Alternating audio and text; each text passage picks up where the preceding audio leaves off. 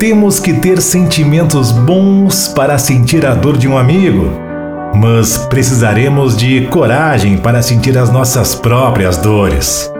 Precisamos ter determinação para fazer tudo sozinho, mas é preciso ter humildade para pedir ajuda.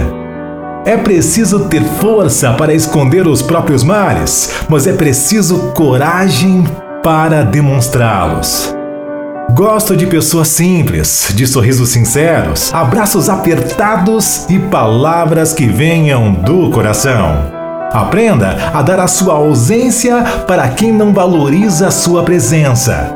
O que a gente quer mesmo é alguém que torne os nossos dias um pouco melhor, abençoado e que só aconteçam coisas boas.